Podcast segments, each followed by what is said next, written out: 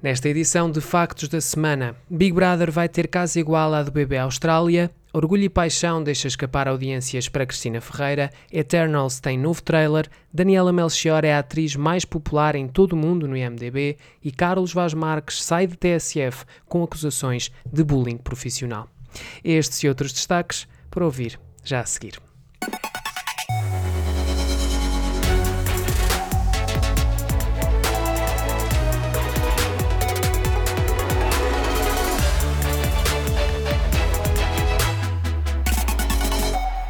Bom dia, estes são os factos da semana. A casa do próximo Big Brother vai ser idêntica à do último Big Brother Austrália, apurou o Espalha Factos, junto de membros da produção do programa.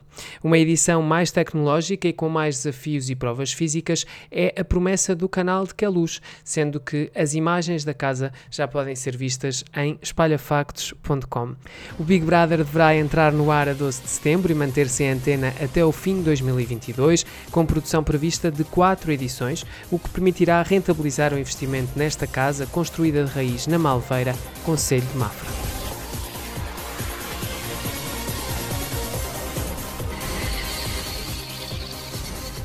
A telenovela brasileira Orgulho e Paixão tem perdido espaço nas audiências para o concorrente Cristina Convida, que tem conquistado a liderança nos 15 minutos finais e superado a concorrência. Cristina Convida regressou de uma paragem de duas semanas esta segunda-feira, dia 16. Na quarta, registrou o share mais alto desde o dia 20 de abril, com 17,1% de cota de mercado, frente a 18,2% da SIC nesse mesmo horário. Cristina Ferreira destacou-se entre o público dos 15 aos aos 24 anos e dos 65 aos 74 anos, com 23% de share nessas duas faixas etárias no episódio de quarta-feira. Pela negativa, destacam-se as classes mais altas, A, B e C, as mais importantes para os anunciantes, onde ficou entre os 8 e os 14% de share.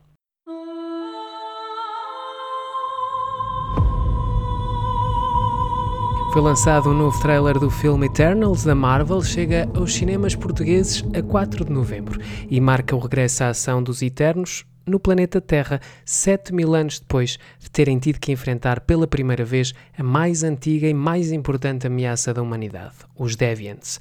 O filme tem argumento e realização de Chloe Zhao, que venceu o Oscar este ano por Nomadland e conta no elenco com Angelina Jolie, Salma Hayek, Kit Harington e Richard Madden. We've loved these people since the day we arrived. When you love something, you protect it.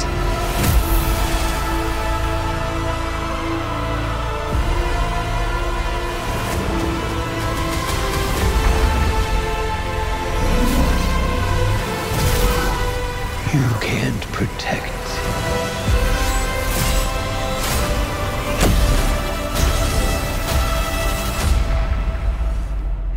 of them.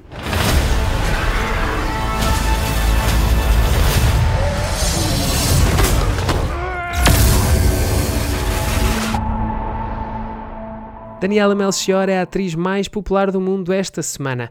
Quem o diz são os utilizadores do IMDB, a maior base de dados de cinema do mundo, que a colocaram frente a nomes como Margot Robbie, também do elenco de O Esquadrão Suicida, ou Jodie Comer, do recém-estreado Free Guy. Numa publicação no Instagram mostrou-se feliz, mas consciente que este é um momento que passa depressa. Relembrou que antes dela, também Alba Batista liderou este ranking.